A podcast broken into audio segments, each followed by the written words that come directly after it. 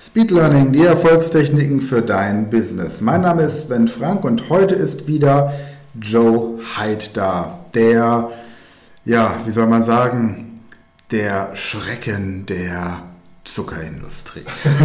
Hallo Joe, schön, dass du da bist. Ja, erzähl uns was über Bananen. Ja, Bananen. Ähm, Bananen klingen erstmal furchtbar gesund ist ja auch nichts sonst drin, außer der vollen Frucht, aber da ist schon was drin, nämlich Fruchtzucker. Und äh, gerade die heutigen Obstsorten, die süß schmeckenden Obstsorten, sind natürlich auch dahin gezüchtet worden, dass sie besonders viel Fruchtzucker drin haben. Wenn du mal überlegst, der ursprüngliche Apfel war eigentlich ein Holzapfel. Und dann kannst du dir schon vorstellen, und dann muss ich wieder an die, an die Baumliste denken bei Holz, ähm, kannst du dir schon vorstellen, warum der Holzapfel heißt oder hieß. Der war sehr, sehr hölzern. Der hat überhaupt nicht süß geschmeckt und war sehr fasrig. Aber das ist der ursprüngliche Apfel. Und wenn du heute einen Apfel reinbeißt, ist das was völlig anderes. Ich mache bei meinen Seminaren auch gerne mal das Experiment, dass ich einen Apfel anschneide, um zu gucken, Thema Oxidation. Und dann stellst du häufig fest, die heutigen Äpfel oxidieren fast gar nicht mehr. Du musst keine Zitrone drüber machen, sprich da schon gar keine Eisen mehr drin. Aber wir waren beim Fruchtzucker. Der Fruchtzucker ist ähm, deswegen nicht ganz unproblematisch, weil ähm, während der normale Zucker, der Haushaltszucker, fast jede deiner Körperzellen verstoffwechseln kann, der Fruchtzucker nahezu ausschließlich von der Leber verstoffwechselt werden kann. Und deine Leber hat eine begrenzte Fruchtzuckerstoffwechselkapazität, was sie also maximal verstoffwechseln kann. Und die ist aber clever. Die sagt sich, hey, da kommt gerade so viel, das kann ich gerade gar nicht alles verwerten, aber wer weiß, vielleicht kommen irgendwann mal schlechte Zeiten. Ich lege das mal so wie auf ein Festgeldkonto, nur das Dove, das Festgeldkonto der Leber heißt Leberfett. Und dann lagert sie diesen, dieses zu viel an Fruchtzucker, lagert sie als Fett in der Leber ein.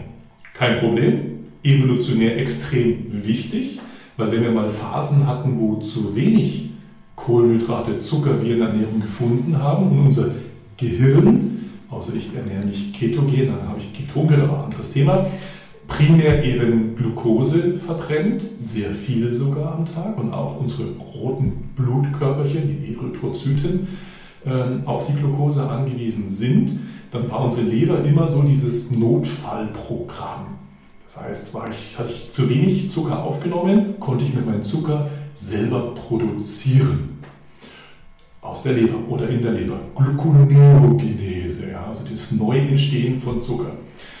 Insofern ganz wichtig. Nur das Thema heutzutage ist, wir haben keine Notfälle mehr, zumindest nicht in Europa und in der westlichen Welt. Also wir haben so viel permanenten Fructosenachschub, gerade in gesüßten Getränken, dass unsere Leber gar nicht in die Situation kommt, abbauen zu müssen. Ganz im Gegenteil, sie baut permanent auf. Und dann entsteht eines, dann entsteht, wenn es dumm läuft, die sogenannte Nafel. Da war ich auf dem Weg dazu, die nicht alkoholische Fettleber.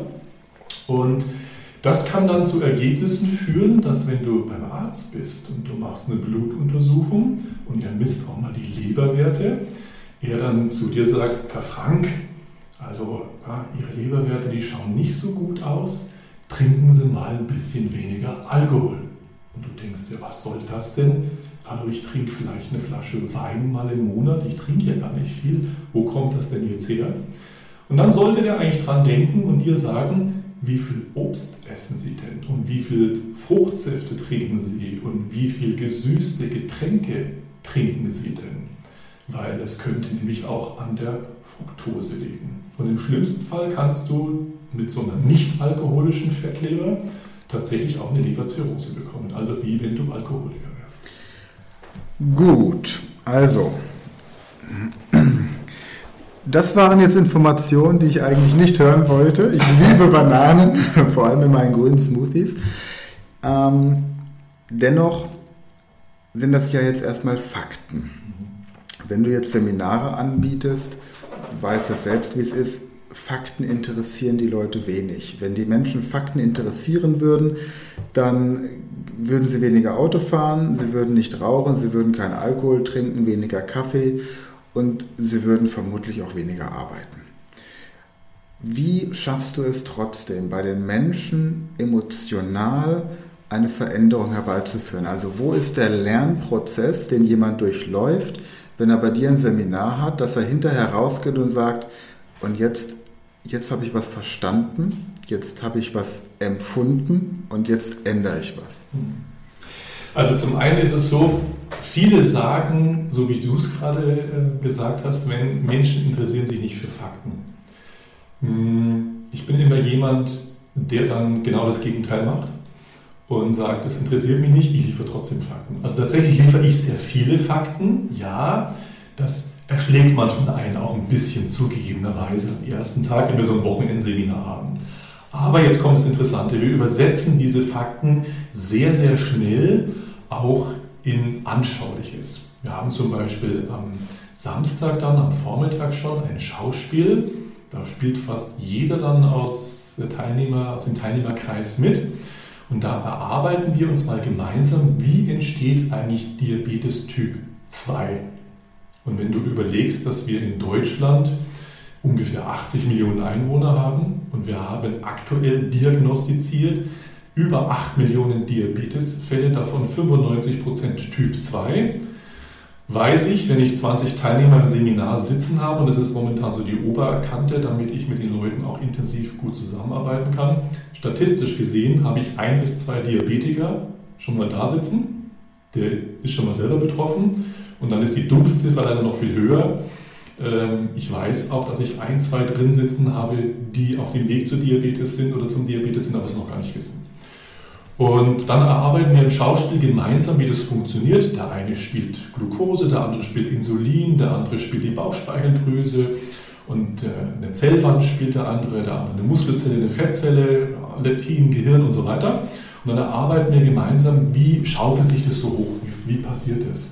Und da ist so dieser erste große Aha-Moment bei den Teilnehmern, wo die sagen, ah, so passiert das. Ach, und deswegen sollte ich nicht so viel schnelle Kohlenhydrate essen. Und jetzt kommt schon mal die erste Selbsterkenntnis. Nicht ich sage dir, du solltest auf Zucker verzichten und auf schnelle Kohlenhydrate, sondern die Teilnehmer erkennen, wow, wenn ich das mache, kann ja passieren, dass es mir irgendwann mal so geht, wie das, was wir gerade im Schauspiel gemeinsam gemacht haben. Sehr viel Praxisbezug. Wir haben Gruppenarbeiten, wo wir gemeinsam eine Stoffsammlung machen. Was kennt ihr alles an Zivilisationskrankheiten? Und dann pinnen wir das an so eine Pinnwand hin. Und dann machen wir eine Stoffsammlung. Was meint ihr, was sind Auslöser für so Zivilisationskrankheiten? Pinnen wir eine andere Pinnwand hin. Und im Laufe des Wochenendes sortieren wir das und priorisieren das. Die meisten kennen eine Ernährungspyramide von der Deutschen Gesellschaft für Ernährung. Wir bauen uns unsere eigene Ernährungspyramide, aber die schaut am Anfang des Seminars noch ganz anders aus als am Ende des Seminars. Das heißt, zwischendrin, immer wenn wir ein neues Thema behandelt haben, lasse ich die mal nachdenken, passt die noch so? Die müssen die auch in der Gruppe gemeinsam erarbeiten. Passt es noch so? Oder wollt ihr vielleicht ein paar Veränderungen vornehmen, Verschiebungen vornehmen? Und am Ende schaut das Ding meistens völlig anders aus als am Anfang. Das heißt also im Endeffekt ist es Lernen durch Erleben. Ja, Lernen durch Erleben, begreifen und zwar angreifen mhm. und verstehen. Und du hast auch so eine schöne Folie, wo du hm, ein Bild hast vom Gehirn, das erleuchtet wird. Was sieht man da drauf? Ja, das sind MRT-Aufnahmen vom Gehirn, die gemacht wurden, wo man dann sieht, wie bestimmte Gehirnareale aufleuchten. Und ich erkläre dann, das ist das Suchzentrum im Gehirn. Und ähm, bei beiden Bildern schaut das von der Intensität des Leuchtens sehr ähnlich aus. Und auf der linken Seite ist es Kokain, dann jemand Kokain konsumiert und bumm, ja, die Suchzentren äh, feuern und Synapsen sind aktiv. Und auf der rechten Seite, rate mal, was auf der rechten Seite ist, was hat er da wohl zu sich genommen? Wahrscheinlich LSD oder sowas. Ja, es ist Zucker. Und dann sieht man plötzlich, hoppla, ähm, meine Suchzentren werden bei Zuckerkonsum genauso getriggert, also sehr ähnlich getriggert, wie wenn ich jetzt harte Drogen wie Kokain tatsächlich nehme. Und das ist eines der Bilder, das brennt sich bei den meisten Seminarteilnehmern sehr tief ein. Da sind die erstmal überrascht und erschrocken. Und dann gibt es ein paar andere Bilder noch, das sind PET-Scans, die ich zeige, wo in der Tumordiagnose, in der Krebsdiagnose eingesetzt werden. Und da wird zur Diagnose wird hier radioaktiv markierte Glucose gespritzt, also in Anführungszeichen wieder Zucker. Und ähm, die Zellen, die jetzt besonders gierig sind auf Zucker, also einen hohen Zuckerstoffwechsel haben, da sammelt sich natürlich viel von dieser radioaktiv markierten Glucose an und die leuchten auf dem PET-Scan dann auf. Im schlimmsten Fall schaut es aus wie ein Weihnachtsbaum. Dann weißt du leider bei dem Patienten, da hat schon ordentlich ein Tumor gestreut, da hast du ganz viele Metastasen, das heißt, du hast vielleicht jetzt hier einen bösartigen Tumor. Und ähm, ja, das zeige ich den Leuten dann. Und ähm, dann fangen die so an, drüber nachzudenken, wow, okay, ähm, also in bestimmten Krebsstadien, das trifft auch nicht für jeden Krebsart zu und auch nicht für jedes Stadium, die durchlaufen ja auch verschiedene Entwicklungsstadien, aber bestimmte Krebsarten in bestimmten Entwicklungsstadien, die konsumieren unglaublich gerne viel Zucker.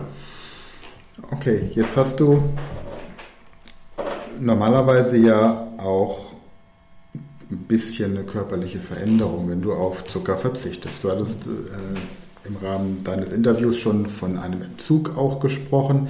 Hast gesagt, es kann sein, dass die Leute irgendwie schlecht drauf sind. Manche können sogar anfangen zu zittern. Jetzt ist es ja nicht nur eine mentale Geschichte, dass man sagt, Mensch, ich verzichte jetzt mal auf Zucker, guck mal, wie das ist. Beim Raucher ist es ja ähnlich. Ne? Man fliegt in die USA, hat irgendwie neun Stunden keine Möglichkeit zu rauchen. Dort vor Ort raucht man auch so gut wie nicht. Dann kommt man nach Hause, denkt, oh, jetzt habe ich zwei Wochen nicht geraucht, mache ich in Deutschland genauso. Und plötzlich kommt man in massiven Entzug. Manchmal ist es nötig, einen Massenmord zu begehen, um seiner Gesundheit was Gutes zu tun. Erzähl mal was dazu. Ja, also zum einen ist es so tatsächlich, ähm, es gibt bestimmte Darmbakterien, wenn du jetzt viele Jahre lang dich intensiv mit Kohlenhydraten ernährt hast, dann haben die sich sehr stark vermehrt auch. Und ähm, die haben so ein bisschen einen eigenen Willen. Und es gibt ja auch ähm, diese, das, diesen Spruch oder diese Aussage des äh, Bauchhirns. Das gibt es tatsächlich. Genauer heißt es aber eigentlich, müsstest du sagen Darmhirn. Das wäre viel präziser. Wenn du mal überlegst, wie viele Sprichwörter es gibt im Zusammenhang mit Verdauung, Magen und Darm, dann haben unsere Vorfahren schon brutal viel gewusst, aber es noch nicht wissenschaftlich erklären können. Ja. Ähm, Schmetterlinge im Bauch, das sind tatsächlich auch im Darm Prozesse, die ablaufen. Ähm, der Darm hat sehr ähnliche Struktur wie das Gehirn von den Windungen her. Ja, man hat ähnliche Nervenstrukturen. Also es gibt sehr, sehr viele. Er hat Geschmacksrezeptoren, er hat äh, ein Schmerzgedächtnis, hat man festgestellt. Der Darm kann sogar lernen, passt in deinem Bereich. Also Speed Learning für den Darm sozusagen. Das ist dann Paläomental übrigens. Und äh, was geht jetzt um den Massenmord? Ja, ähm, wenn die Bakterien jetzt anders als du in deinem Kopf der Meinung sind, ähm, du sagst dir, ich möchte jetzt auf Zucker verzichten, die sagen aber, hey, das ist meine Hauptnahrungsquelle, darauf verzichtest du nicht, dann können die tatsächlich direkt und indirekt Signale in dein Gehirn reinsenden, entweder hormonell oder über Nervenbahnen, die dich dazu bringen, dass du Heißhunger auf Zucker bekommst.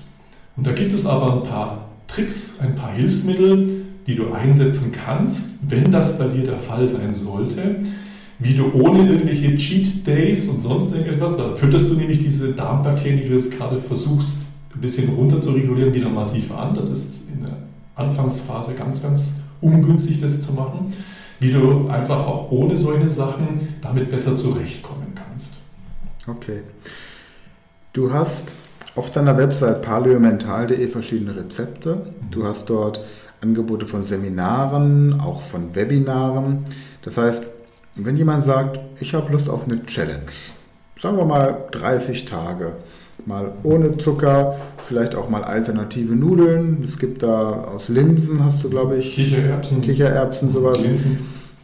Gibt es Nudelalternativen. Es gibt Brotrezepte, mhm. die ähm, sehr lecker sind und auch eine reinigende Wirkung in jeder Hinsicht haben. Und wenn jetzt jemand sagt, Mensch, ich möchte es mal ausprobieren ich möchte lernen, wie mein Körper sich verändert, wenn ich auf Zucker verzichte, vielleicht sogar im Idealfall mit der gesamten Familie.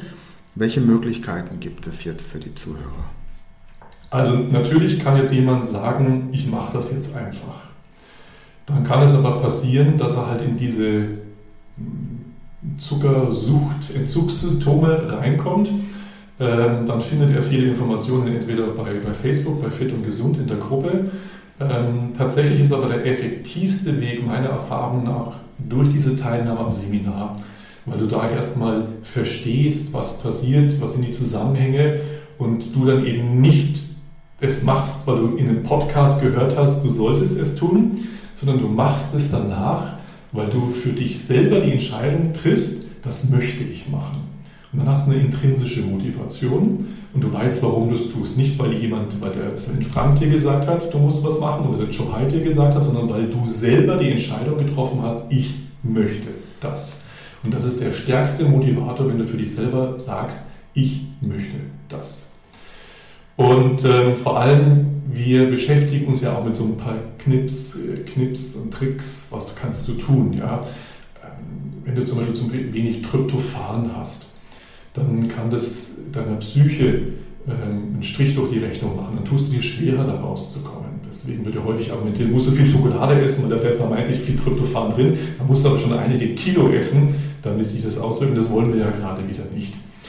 Ähm, da mal ein ganz einfacher Praxistipp. Ja. Du kannst natürlich die Aminosäure Tryptophan auch zu dir nehmen, nur nicht bei jedem kommt es an. Die konkurriert mit anderen Aminosäuren um, einem Auto, das du brauchst, um durch die Bluthirnschranke durchzukommen. Ja.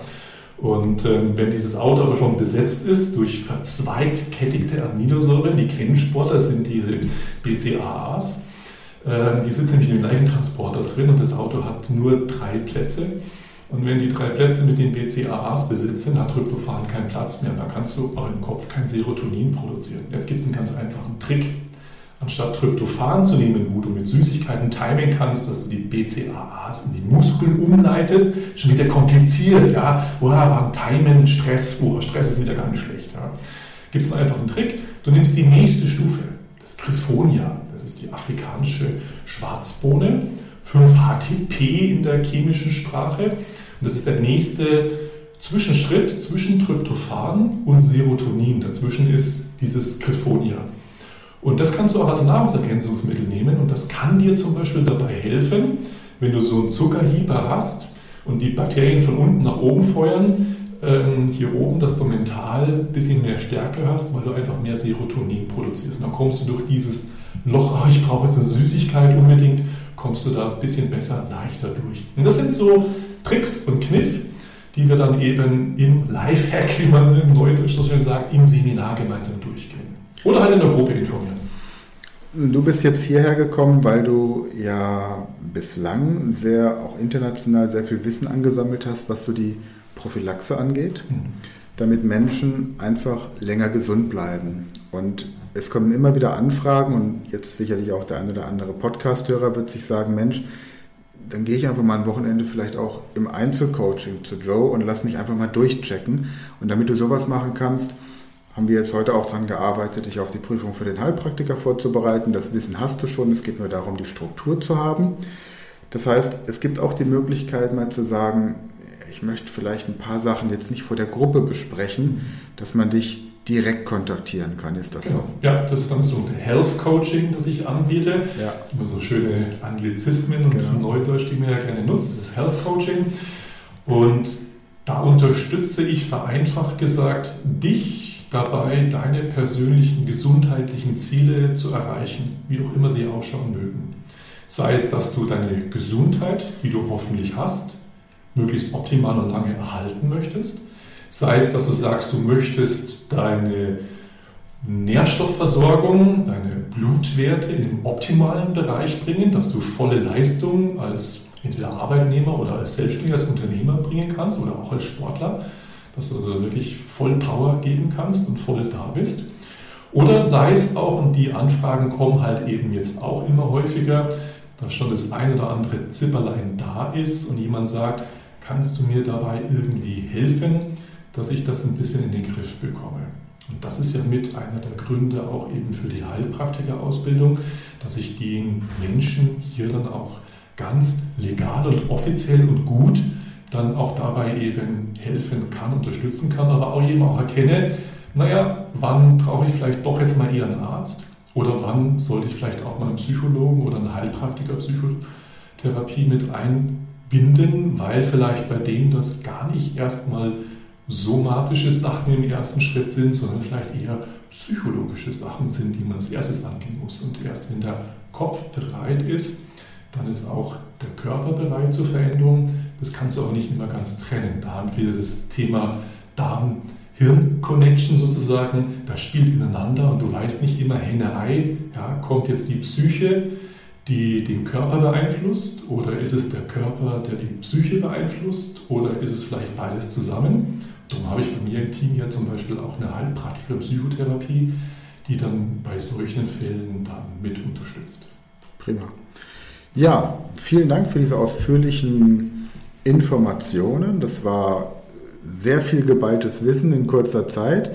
Wer jetzt sagt, ich möchte mehr darüber wissen, ich möchte wissen, was ich tun kann, alternative Rezepte, mal ein Webinar angucken, mal auf ein Seminar kommen oder Joe persönlich kontaktieren. Das könnt ihr machen, indem ihr auf www.paleomental.de geht oder ihr sucht im Internet bei den Suchmaschinen oder auf Facebook nach Joachim Heid. Heid schreibt sich mit AI und Dora am Ende. Oder im YouTube-Kanal von Paleomental, da findet man inzwischen auch schon viele Informationen. Oder dort, genau. Prima. Vielen Dank, Joachim, für deine Zeit. Danke auch, dass ich hier sein durfte. Und euch nochmal vielen Dank fürs Zuhören. Wir haben auch die Website und alle Informationen auch zur Facebook-Gruppe und zu, zu Joe Hyde in den Shownotes verlinkt. Alles Gute, komm gut zurück nach München und viel Erfolg bei der Prüfung. Ja, danke.